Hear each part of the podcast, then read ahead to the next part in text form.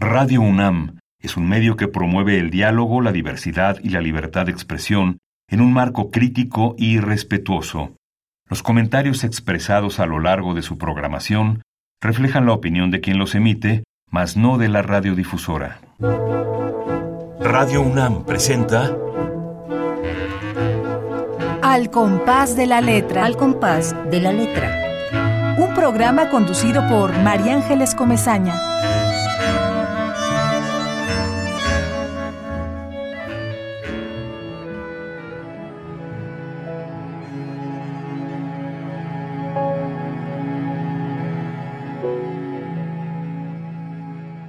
Escribir en este encierro es como gritar sin la pulsación del eco, porque la voz se introdujo en los túneles dormidos al sentir la angustia que detiene los pasos y destempla el sabor y la ternura. Escribir en el espasmo de los días palabras tartamudas gravitando en la nada.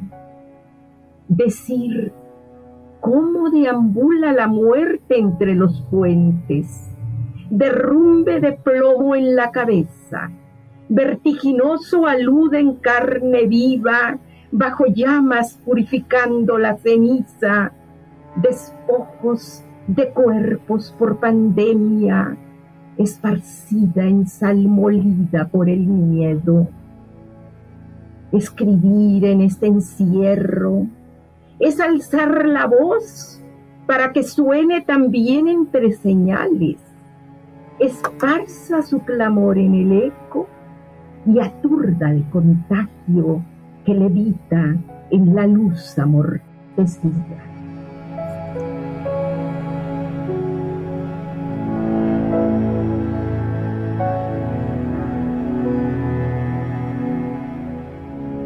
Queridos amigos, muy buenas tardes. ¿Qué poema acabamos de escuchar? Otra vez, el jueves por la tarde, Radio UNAM abre su ventana a la poesía, a la creación poética, a sus creadores. Acabamos de escuchar este bellísimo poema entrañable, fuerte, que nos arraiga, que nos golpea, de nuestra invitada de hoy, que es ni más ni menos que Marlene Villatoro, a quien yo agradezco muchísimo que esté con nosotros y que nos permita entrar en este universo de su más reciente poemario que titula Tiempo de Pandemia. Gracias, gracias Marlene por estar otra vez al compás de la letra. No, y la agradecida soy yo. Aquí estamos, María Ángeles, con muchísimo gusto qué bien que hayas escrito este libro, qué bien que podamos aterrizar esto que hemos vivido, que yo te decía hace un momento, nos ha llenado de preguntas, tenemos la interrogación permanente, estamos colgados de la interrogación. Y bueno, Quiero saludar a todos mis amigos que sé que están del otro lado. Allá está Ramiro Ruiz Durán, mi queridísimo Ramiro, que también muy pronto tendremos aquí eh, su poemario para que todos conozcan este nuevo poemario de Ramiro. Está por allá Esther Valdés, que ahora vive en Monterrey, que la queremos un montón y le mandamos abrazos. Está Azucena y su familia, a quienes también mandamos besos y abrazos. Pablo López desde Tlalpan, Mayoli Treviño, a todos ustedes, queridos amigos, los que sintonizan con Radio UNAM en este espacio para la poesía. Esta es una burbuja. Cerramos los ojos y escuchamos la voz poética y aterrizamos, aterrizamos en la vida. La poesía es un arma cargada de futuro, diría el poeta, y nosotros lo tomamos al pie de la letra. Es para nosotros muy importante leer poesía, escribirla y escuchar las voces de nuestros poetas invitados.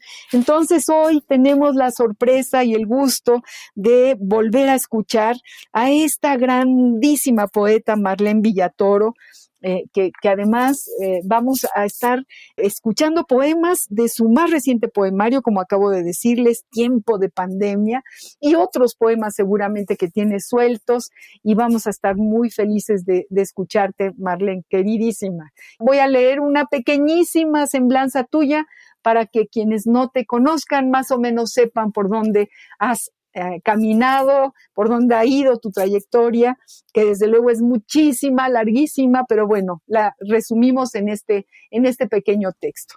Correcto. Marlene Villatoro nació en Venustiano Carranza, ella es chapaneca, queridos amigos. Nació el primero de agosto eh, de 1949.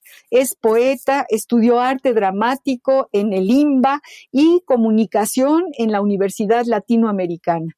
Realizó seminarios sobre historia del arte y lírica moderna, así como cursos de poesía contemporánea, castellana y extranjera. Trabajó como funcionaria del Departamento de Relaciones del Banco de Comercio de Chiapas coordinó trabajos de comunicación en la Secretaría de Comunicaciones y Transportes, hoy Secretaría de Infraestructura, Comunicaciones y Transportes. Llevó la coordinación de, de, fideicomisos del Banco Nacional de Obras y Servicios Públicos. Fue mantenedora de los Juegos Florales Nacionales en San Juan del Río, Querétaro en el año 2002. Ha sido colaboradora entre muchas otras publicaciones del periódico El Nacional, del Excelsior, de La Jornada, de Ovaciones, de Plural, de Uno más Uno. Ha sido Premio Internacional de Poesía José Ortega y Gasset en el año de 1995. Madrid fue ahí donde recibió este premio por su libro Percepciones. Parte de su obra se incluye en muchísimas antologías nacionales y extranjeras y en un montón de libros. Y hoy, hoy tenemos a Marlene para que nos cuente y nos hable de este maravilloso poemario que yo ya leí varias veces, que se llama Tiempo de Pandemia. Marlene, queridísima, queremos oírte todo el tiempo. Quisiera ya no decir una palabra más y dejarte a ti eh, todo el micrófono para que nos cuentes quizá un poquito de cómo empieza este amor tan grande que tienes por la poesía, eh, esta obra tan profunda que, leemos y releemos y cómo un poco cuál es este puente que llega a tiempo de pandemia. Bien. Bueno, este libro, este, yo no sabía que, iba yo a hacerlo. En realidad, el tiempo que pasamos encerrados eh, la ociosidad, el silencio, el estar sola, te hace meditar. Y, empecé a, a, garabatear ahí, a escribir algo, y, parecía como un diario, pero luego dije, no, esto puede ser poesía. Y empecé haciendo la poesía, el sentimiento de, de soledad que tiene este libro es derivado de precisamente porque en ese entonces, esos, ese año, eran dos años que pasamos sin poder salir porque no habían vacunas, no había nada y, empieza el miedo, el miedo a contagiarte. Eh, empecé a hacer, a hacer estos, estos poemas que en un principio dije están muy fuertes, son muy tristes, muy dolorosos, pero ni modo, así tiene que ser. Y, me llevó al camino pedregoso de las horas, este, que me lleva el instante, como dice uno de mis poemas. Y mientras sostenía la piel del mediodía, murmuran las palabras en los oídos del sueño son voces confinando a la memoria en este tiempo asiago, donde arañas tejen cerraduras entre muros, son horas sin fuegos que fragmentan el camino, porque el agua no es siempre luna en este mundo cuya herida del planeta desató al relámpago. Eso es lo que yo sentí. Y por eso lo, escribí. Es que fíjate, Marlene, que es tan importante esto que estás diciendo. A ver, ¿qué, me sucede? ¿Qué me, ¿Qué me, sucedió a mí y a lo mejor a mucha de la gente que nos está escuchando en, estos dos años y medio del encierro? Nos metimos como en una, como en una cueva, nos metimos adentro de nosotros y, era como, como si de pronto saliéramos a una ventila de esta cueva y, viéramos por, por ahí y, y no entendiéramos nada. A mí me, me maravilla eso que estás diciendo y que estás leyendo y leer este libro, porque no es fácil salirse de la cueva en estos dos años y medio de confinamiento. Y tú te saliste, Marlene, tuviste la fuerza de, de decir, voy a la ventana, voy a ver qué es esto, ¿no?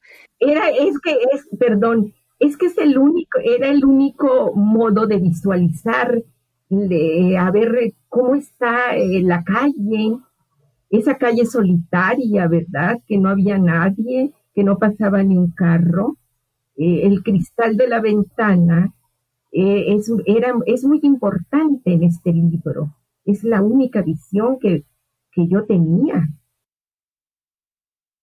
Y, y, nos lo das a nosotros, es decir, nos permites abrir esta, este libro a manera de ventana y, es, y, y empezar a, a, responder algunas preguntas, porque sí te juro que yo, el símil era sentirme agarrada de una interrogación todo el tiempo, como si estuviera, así como tu ventana que está, que es como un cuadro de Magritte en la portada de tu precioso libro, que está justo suspendida en el aire esa ventana. Eh, así me sentía yo exactamente como esta ventana suspendida en la interrogación de qué es esto. Y, esto es algo humano, es algo que, que, que se vivió hace 100 años y que se vivió hace más de 100, o sea, las pandemias eh, son también parte de lo humano, lo que pasa que nosotros no lo, no lo habíamos más que visto como, como una historia antigua que no tenía nada que ver con nosotros. Y, ahora lo sentimos, ¿verdad? Estamos viviéndola. Sí, desde, desde mi ventana eh, escribí, veo al cielo sin encontrar el límite de alguna forma imaginaria entre las nubes, o figuras deshaciéndose en el inmenso reflejo de algún astro, o de mis lentes cansados de mirar fantasías que alucino. Hoy borro la pausa, limpio las sombras de la inercia, para después pedir que me devuelvan a los astros escondidos Quizá vea más de dos para compensarme de este margen de encierro entre muchas noches sin estrellas. Es que es así, es así. Y este poema que, que dice, ordeno papeles al revisar cajones y me abrazan de nuevo los instantes cautivos en fotografías guardadas como un regalo procuro tener todo tan limpio para disfrutarlo sin contagio, porque no es tiempo de olvidar, ni seguir sin un horizonte abierto, sin mirar que afuera parece ser cualquier día. Cuando escucho ofrecer vendimias, tal vez algunas cosas cambien de rumbo, pero el aire es el mismo, solo es un día sin más, sin nada diferente, y si me preguntan qué ha pasado, no sabría qué decir. Tal vez diría que me ha crecido el cabello o quizá que me ha sacudido el viento, porque el temblor de la primera lágrima oculta en abismos el verano y su grito suena como un mal en la sombra. Qué poemas, qué maravilla de poema, Marlene Villator, qué maravilla de poema. Gracias, querida. Y, de verdad te lo digo desde el fondo de mi corazón porque, porque justo ordeno papeles, o sea, nos, nos ordena por dentro eh, este, este poemario tuyo, Marlene querida. Y hablando de ventanas, la palabra que selecciona mi poeta de hoy, mi maravillosa Marlene Villatoro, es justamente, queridos amigos, la palabra ventana. Y vamos a hablar de las ventanas y vamos a leer más poemas de este precioso libro y vamos a ver qué dice el Diccionario del Español de México, del Colegio de México, como todos los jueves, sobre esta preciosa palabra, ventana. La ruta de la palabra.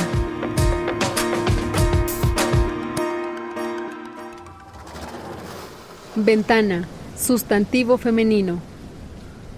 Abertura de diversas formas, rectangular, redonda, etc., que se construye en una pared para que entre la luz y el aire. Marco y hojas de metal o de madera y vidrio con que se cubre esa abertura. Abrir la ventana. Sellar la ventana. Echar la casa por la ventana. Festejar con generosidad y derroche alguna cosa. Aurelia se casó a los 40 años y echaron la casa por la ventana.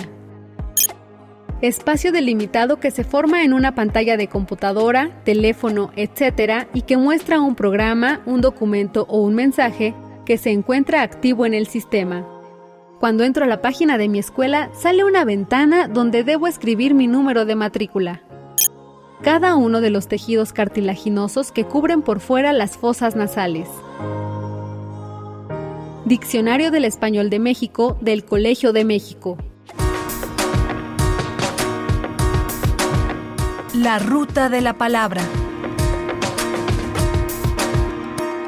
¿Y cómo ves, Marlene, todas estas definiciones que nos trae el diccionario del Colmex? Y todas estas definiciones te llevan a la luz, a ver, a ver algo, ¿verdad?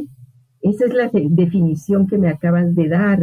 Eh, es, la ventana sirve para entrar aquí, allá, ver acá, abrirla, cerrarla, pero siempre estás viendo entre el cristal de la ventana, estás viendo algo o estás viendo un documento, es una información. Uno quiere saber qué hay atrás de esa ventana, ¿no? Es una luz.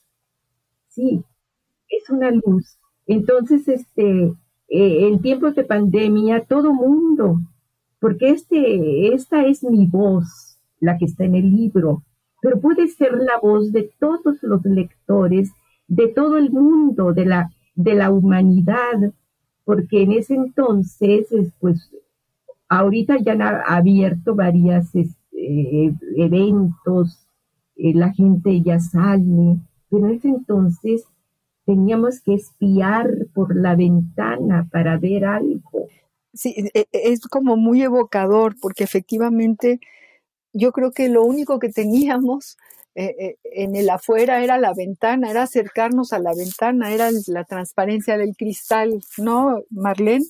Que era como la herramienta para, para ver qué hay allá afuera y para ver que no había nada, porque, porque estaba todo en silencio, porque estaba todo detenido, me acuerdo de algo que eh, allá en Galicia, de donde son mis padres, de donde fueron mis padres, se, hace mucha humedad y mucho frío. Y entonces las ventanas tienen algo que le llaman las contras, es decir, son, además de la ventana, dos ventanas de madera que se cierran, así como en la Edad Media, crack, y entonces no entra ni un resquicio de, luz, ¿no? Queda todo, todo totalmente sellado, queda sellada la ventana. Un poco la pandemia era una contra, me, la evoca pensar en la ventana. Eran como las contras de la ventana, eh, la vida en la pandemia. Así es, así es. y querías ver y preguntar, ¿verdad? Pero ¿a quién le ibas a preguntar? Entonces yo, yo puse, yo, yo, yo escribí esto eh, en este poema que, que dice, ver y preguntar, ¿cómo el cauce de los ríos siempre vuelve al mismo lugar, pero su sed no se sacia? ¿Cómo el sol tiene el poder de encenderlo todo a golpe de llama y su fuerza grita en un trueno. Nos cercó la red de la pandemia y no sabemos estar solos. Deseamos alimentarnos de otros, como la arena se alimenta de los mares, porque nadie entiende que la arena vive de la arena que siempre ha estado y estará después en las mismas playas. Salgo y busco la pregunta. Salgo y solo existe la distancia de la primera, la segunda y la siguiente pregunta de seres y de vuelos que cruzan rápidos a una distancia tan lejana como cualquier respuesta. Y en mi memoria vuelven los rostros.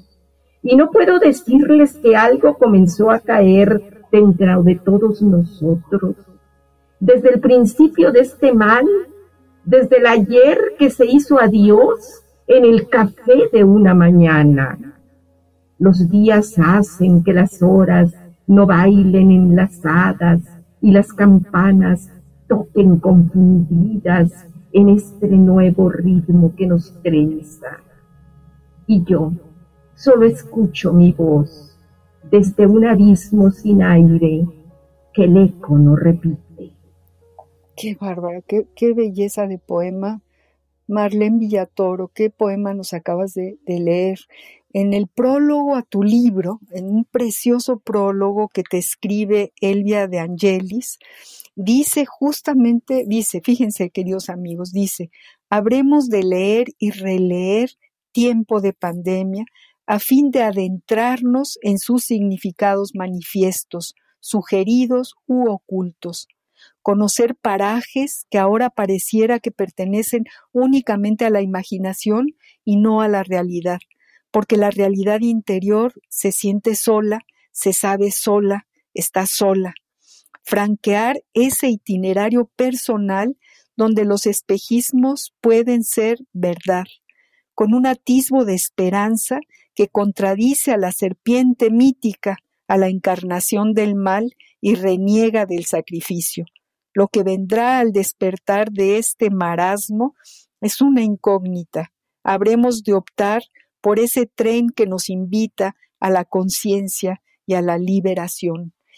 Me gusta este prólogo porque, porque es una síntesis de tus contenidos, de estos contenidos que, que, tú despliegas con enorme claridad, con enorme transparencia, Marlene, sin ninguna, ¿qué te digo? Sin ningún miedo a entrarle a la pandemia, ¿no? A decir las cosas por su nombre. No le falta ni le sobra nada, no hay aquí ninguna floritura que absolutamente innecesarias. Eh, está, tal cual lo que tú vas sintiendo, está esta crónica en versos, ¿no? Esta crónica de, lo, de, la soledad, finalmente también es una crónica de la soledad.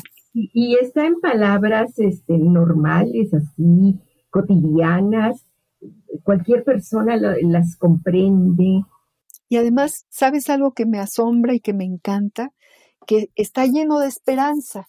Es decir, esto es, muy dramático, efectivamente ha sido una tragedia tremenda la cantidad de gente que tuvimos que despedir. Y sin embargo, en este libro encuentras una ventana, encuentras al final, por ejemplo, de, de, la primera parte, al final de la primera parte, cuando dices ya llegó el mes de agosto, es, es como un descanso, ¿no? Nos hace sentir, ay, eh, hay una, hay un, hay una, un amanecer, hay una esperanza, sí está terrible lo que hemos vivido, pero a ver, déjame que encuentre este precioso poema y, es bellísimo. Llegó agosto con su brillo, después de leer todo lo que acabamos de leer, ¿por qué no nos lo lees, Marlene? Y mira, es que eh, este, en ese, yo quise no cerrar la primera parte en forma tan dramática. Entonces, por eso hablo en poemas hasta de los grillos, hablo de un árbol, en fin, de que estoy en el campo. Eh, lo quise hacer más, más, más tranquilo, más bello, en el sentido de que no hubiera tanta tragedia. Y dice así el poema, llegó agosto con su brillo en la pandemia y amaneció mi casa oliendo a rosas. Hoy las frutas del pastel son tan jugosas que me invaden los placeres de la innata ligereza de sus jugos. Hoy me puse una de mis rosas en el pecho y me sentí mar entre arrecifes Hoy lo bello y lo entrañable ha tocado mis sentidos, quizá por eso me siento seducida. Ay, qué cosa tan bonita. Y qué, qué gran regalo a los lectores, porque eh, la belleza existe en cada una de tus páginas, Marlene. No, no, no podemos decir que son feos los poemas, no, no, no. Eh, retratan una realidad que no es bella, una realidad que es dura, pero, pero dentro de, la palabra poética nos colocas eh, en, en, el piso, nos colocas en la tierra y nos haces comprender que es parte de lo humano. Y, sí duele y va doliendo el camino y es cuesta arriba, pero luego llegas a, este regalo. Llegó agosto con su brillo en la pandemia y bueno, eh, respiramos hondo y, nos, nos encanta, porque la poesía eh, es esta, esta claridad y, este, y esta curandera de, del, dolor. Y, vamos a ir a música, respiremos hondo, queridos amigos, estamos platicando con Marlene Villatoro, estamos leyendo sus poemas de tiempo de pandemia, son poemas que nos hacen mucha falta. Vamos a música, vamos a escuchar algo que tiene que ver con la ventana, que se llama La Paloma y que canta Olimpia Delgado Herbert.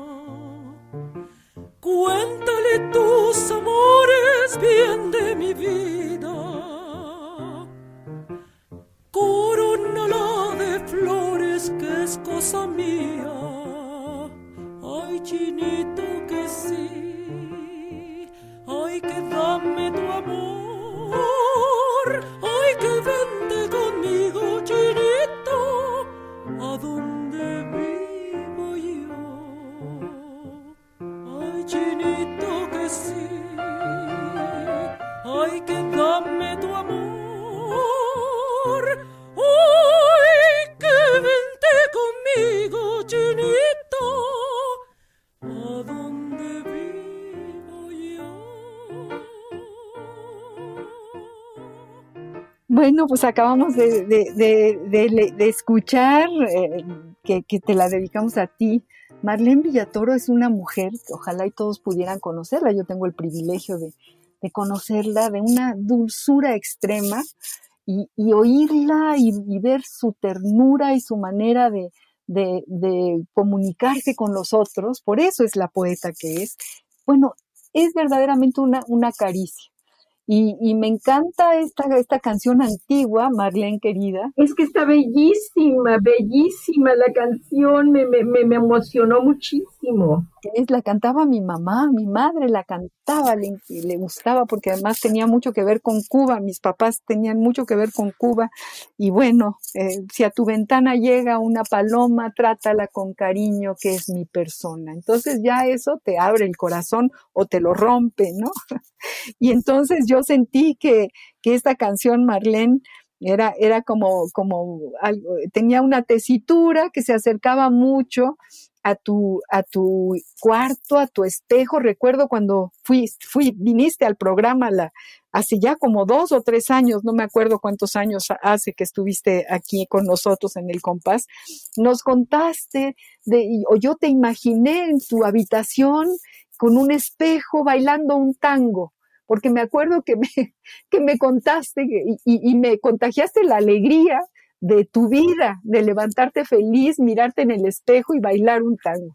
Sí, es que me encanta el tango. El tango es bellísimo.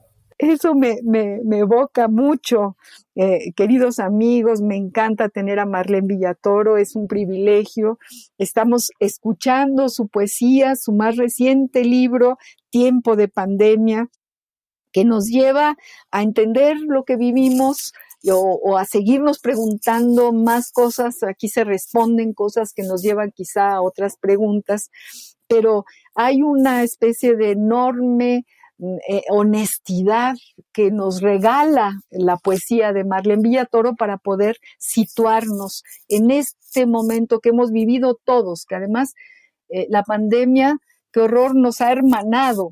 Nadie pudo escaparse de las garras de la pandemia nadie, o sea, nos ha hecho iguales a todos, nos ha dado como esta dimensión de que todos somos lo mismo y todos somos vulnerables y todos nos podemos morir en cualquier momento y en fin, estamos pues eh, eh, reviviendo la pandemia que todavía no se termina, pero que afortunadamente ya va en declive su, su feroz eh, garra mortal y estamos eh, escuchando a Marlene Villatoro leyendo sus poemas y te pedimos que sigas leyéndonos y que sigas contándonos sobre este libro, cómo fuiste tejiéndolo, cómo fuiste armando sus orillas, eh, cómo lo escribiste sentada en tu mesa. Cuéntanos esta atmósfera, Marlene.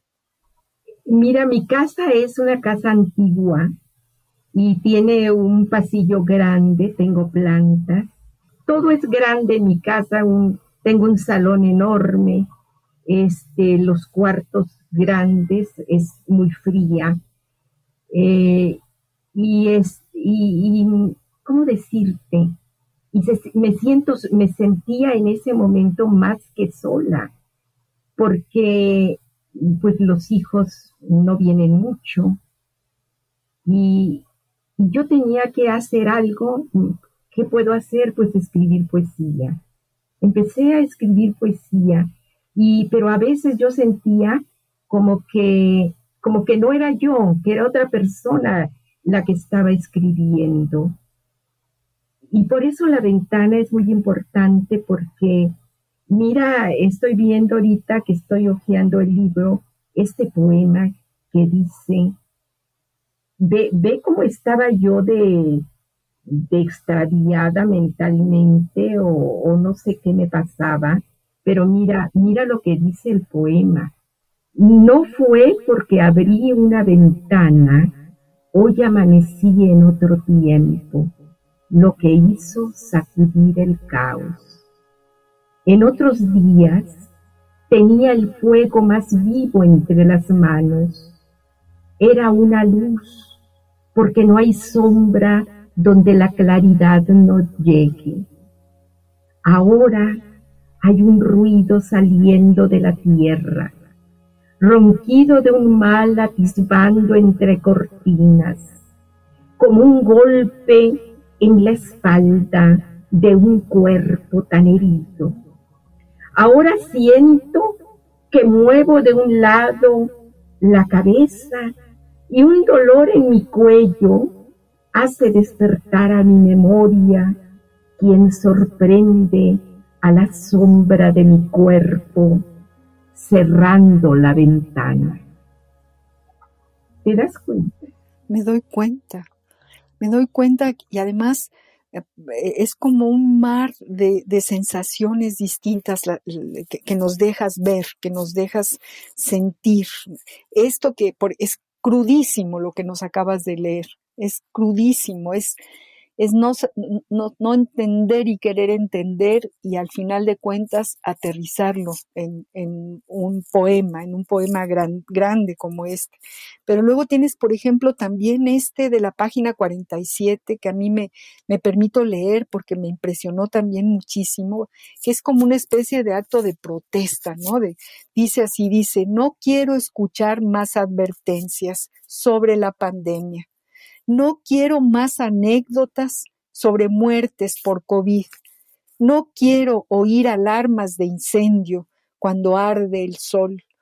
No quiero estar aquí, ni desaparecer, porque soy la que escribe y la que seguirá escribiendo en los surcos de mi piel. No quiero hacer como si estuviera muerta de miedo. Es solamente un pensamiento, una crítica ante la impotencia de seguir.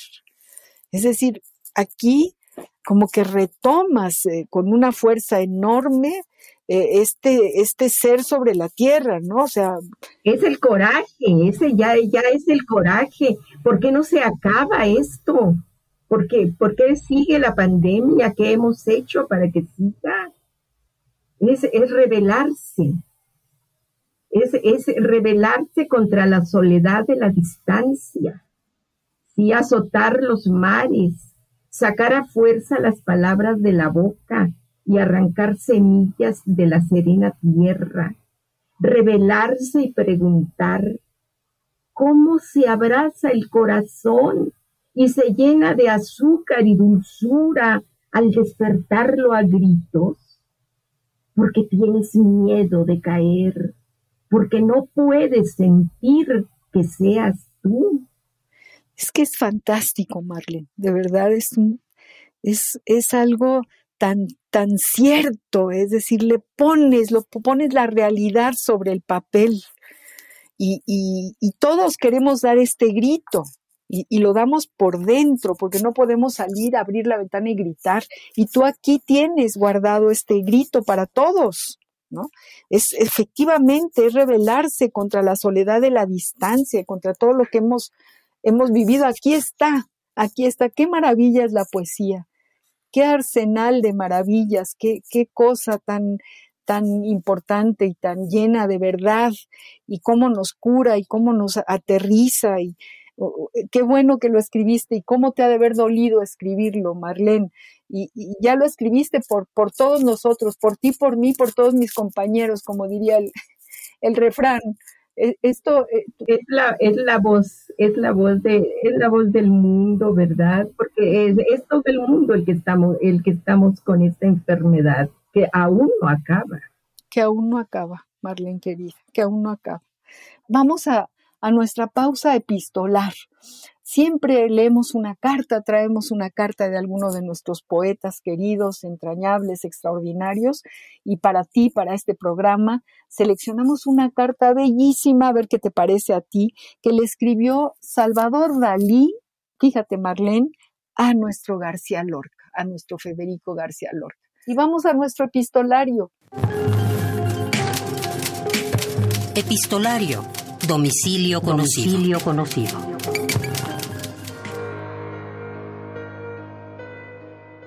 Carta de Salvador Dalí a Federico García Lorca. Cadaqués. Septiembre 1926. Querido Federico, te escribo lleno de una gran serenidad y de tu santa calma. Verás, ya hace un poco de mal tiempo en este bendito septiembre. Llueve, hace viento, ancla un barco en el puerto. Eso te hace sentir más en el interior. Y los ruidos suaves de los trabajos suaves y quietos en los interiores. Mi hermana cose ropa blanca a mi lado cerca de la ventana. En la cocina se hacen confituras y se habla de poner uvas a secar. Yo he pintado toda la tarde. Siete olas duras y frías como son las del mar. Mañana pintaré siete más. Estoy tranquilo porque las he pintado bien. Además, cada vez el mar se parece más al que yo pinto. Resulta también que San Sebastián es el patrón de Cadaqués. ¿Te acuerdas de la ermita de San Sebastián en la montaña de Penny?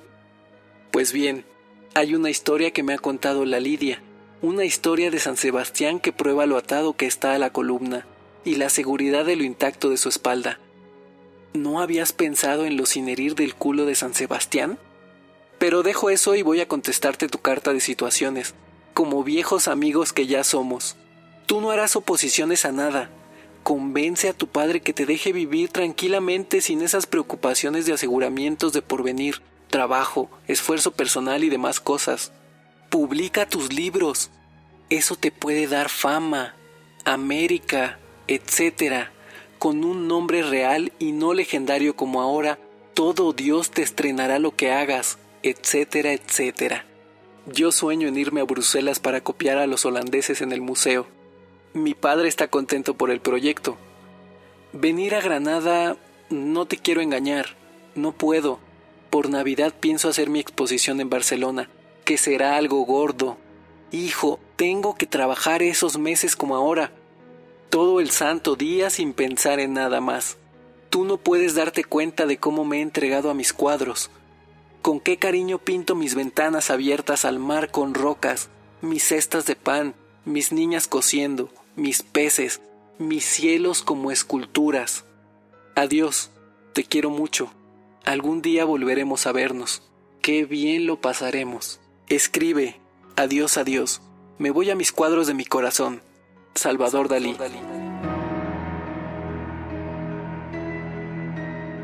Voz, Oscar Peralta.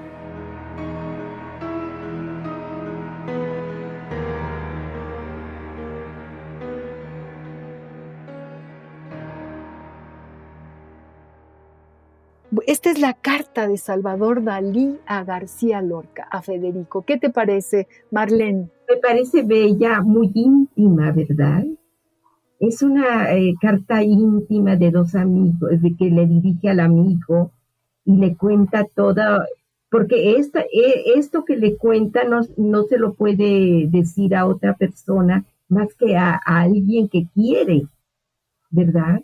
Absolutamente. Y un poco el, la magia de los epistolarios tienen que ver con eso que estás diciendo exactamente, Marlene, porque cada carta eh, es un acto de intimidad que va dirigido a una a otra persona, no a mí ni a ti. O sea, nosotros como, como si fuéramos, ¿qué te puedo decir? Como mirando desde la mirilla, eh, nos asomamos a, esta carta que es efectivamente un acto de total intimidad de dos personas que se aman y que, y y que tienen códigos, el uno para el otro y el otro para el uno, y saben de qué se trata. Pero nosotros también podemos estar en ese juego. Claro que sí. Eh, qué, hermosa carta y qué auténtico Dalí se siente, ¿verdad?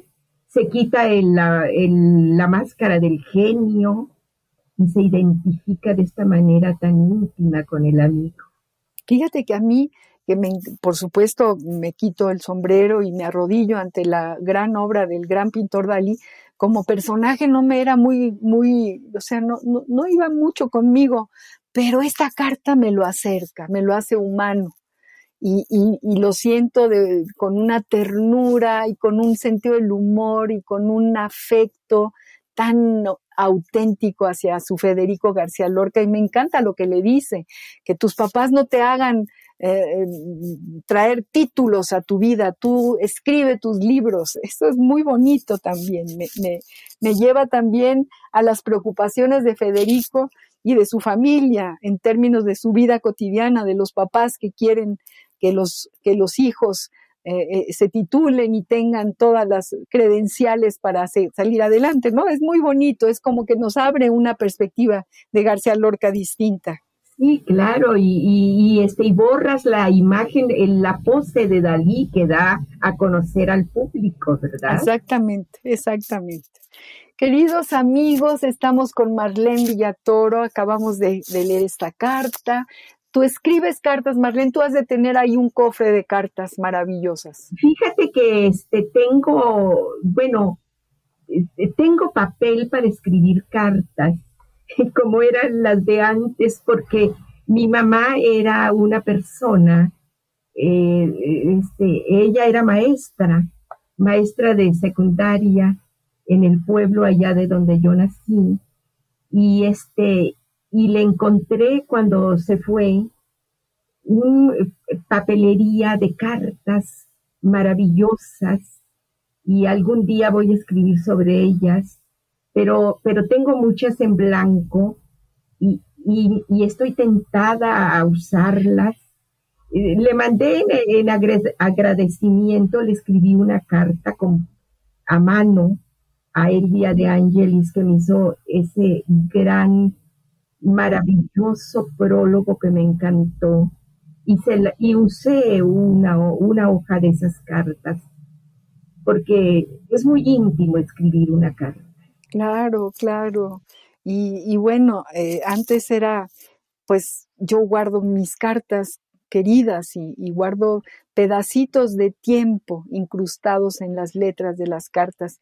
Mis, las cartas de mi madre, por ejemplo, para mí son tesoros. Me imagino ese papel precioso en tu, en tu casa grande llena de plantas y de flores, Marlene, y, ahí eh, el papel, la papelería de tu madre que vas a usar y que usarás para para cosas muy especiales y muy íntimas, ¿no? Eso es lo que nos dan los epistolarios y las cartas. Yo sigo en este romanticismo absolutamente convencida de que tengo que seguir viviendo con él y me, y me encanta leer lo que, lo que estos grandes hombres, eh, cuando se vuelven comunes y corrientes en la vida, eh, se, despojan de, de, pues del personaje que son y se convierten en seres humanos llenos de inseguridades, de, temores, de ternura, y bueno, eso, eso nos, nos abre el sobre de una, de una carta.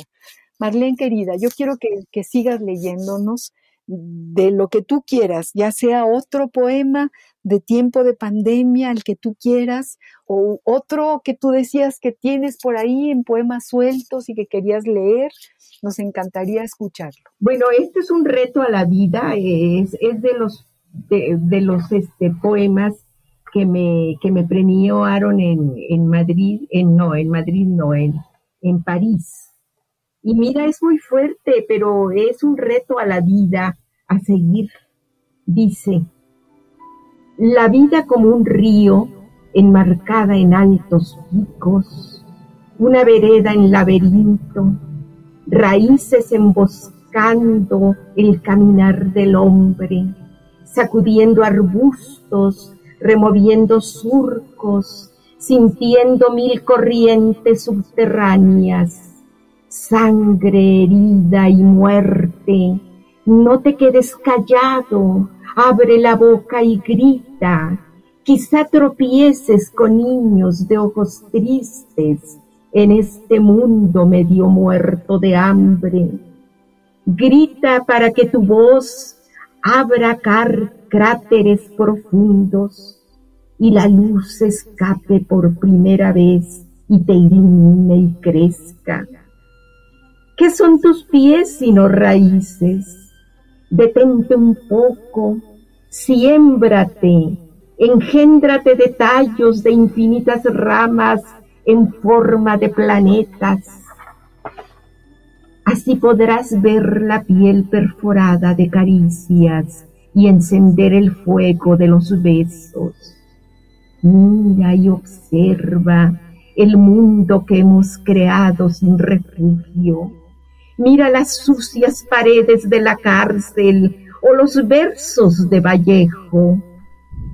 Hemos estado solos, siempre contemplándonos desnudos sin aliento, sin violines, sin ninguna culpa envuelta en parafina.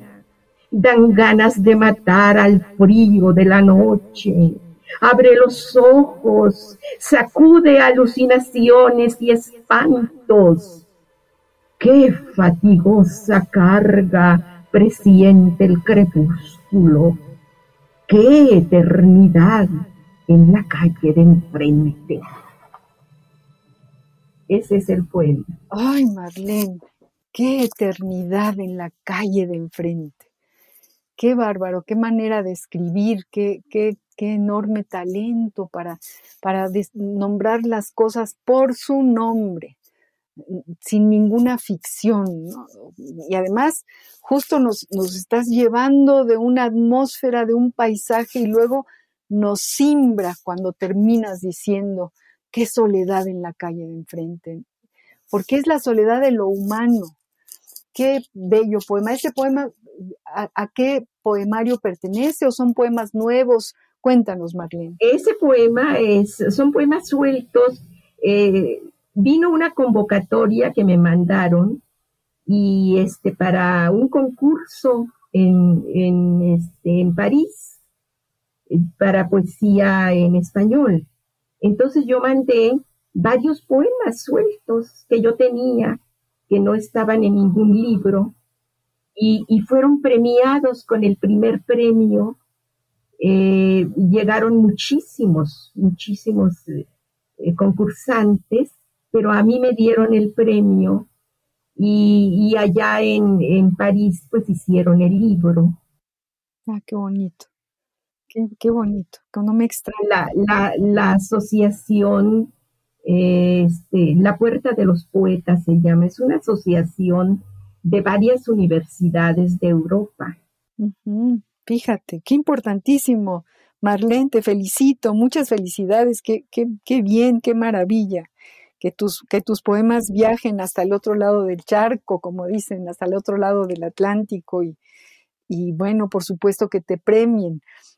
Una pregunta te hago, ¿qué, ¿qué, poetas están en tu tintero? Es una pregunta casi, casi de cajón que yo vuelvo a preguntar y preguntar a mis amigos poetas queridísimos como tú, Marlene. Me encanta este Vallejo. Vallejo, acabo de escuchar, ¿no? Te acabo de escuchar hablar de Vallejo. ¿Quién es más?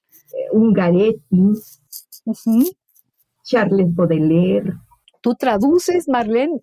¿Traduces poemas? Pues trato de traducir, porque traducir es, eh, es muy difícil eh, encontrar el ritmo la respiración del poeta. Dicen que los traductores son traidores, ¿no? Sí, claro, claro, eso. Eh, Fabio Morábito nos decía eso eh, cuando vino al programa, decía efectivamente, la, hay, que, hay que traicionar, porque no vas a, traducir literalmente un poema, ¿cómo vas a traducir una atmósfera? No, no, no se puede, porque el, el lenguaje el lenguaje. Exacto, hay que reescribir, ¿no te parece, Marlene? Claro, está, claro que es eh, maravilloso hacer la traducción con la base del sentimiento del, del autor de ese poema, pero hay que respetarle también su ritmo. Es muy difícil. Un verdadero traductor, eh, bueno, eh, tiene que hacerlo muy bien y, es, es difícil, eh, fíjate que es lo más difícil, traducir a otro poeta en otro idioma además. Qué barbaridad, sí. Exactamente. ¿Qué nos lees, Marlene Villator? Bueno, voy a leer este poema este, de, de, la segunda sección del libro Tiempo de Pandemia, que dice así, no quiero el cristal para ver al mundo enroscado en la serpiente ella luce sin importarle dónde, lo mismo el cuello de una dama o la copa de un romano, o en vestigios de templos aztecas. Cualquier lugar es de la serpiente. Ella cambia de piel y de nuevo es rigurosa, exacta, recta y pulula en su origen de primer animal la historia extinta. Gazapea en la orilla minada de dragones, escuchando a la piedra que dice en un monólogo la epidemia que nos ata. Y como látigo enloquecido chasquea envuelta en llamas. Estamos en un tiempo impío de serpiente que abraza la inminencia de soga carcajada, aplaudiendo el heroísmo de quien busca salvarnos como augurio que aguarda en este tiempo si es gusano grande o dragón pequeño. Uy, se me pone la piel de gallina, mi queridísima Marlene Villatoro qué cosa, qué, fuerza tienes en, en, tus palabras. No quiero el cristal para ver al mundo enroscado en la serpiente. Además nos das evocaciones eh, culturales importantísimas porque nos hablas a nosotros, aquí, a, México, a, nuestra historia. Eh, me parece un poema con una fuerza verdaderamente eh, impresionante, Marlene. Ella luce sin importarle dónde lo mismo el cuello de una dama que la copa de un romano, o en vestigios de templos aztecas, cualquier lugar es de la serpiente. ¿Cómo, cómo llegan a ti las historias que están detrás de tu, de tu poesía, Marlene? Ay, no sé. Fíjate que no, no, es una palabra que llega, este, o una sensación, porque para mí la pandemia es, es un animal, es una serpiente que nos está queriendo comer, que está reptando en todo el mundo, está matando eh, las plantas, la naturaleza, quiere matar al hombre, pero no va a poder. E, eso es, es la, es la imagen, es la sensación que, que quise explorar en un poema. Y me salió esto. Hables una tormenta en una cueva, ¿no? Por ejemplo. Hoy las horas oscilan sin rumbo en un día que olvidó su entraña al despeñar hogueras, por ejemplo hasta el inicio de los muertos en un espacio huérfano constreñido de silencios, rodando cuesta abajo.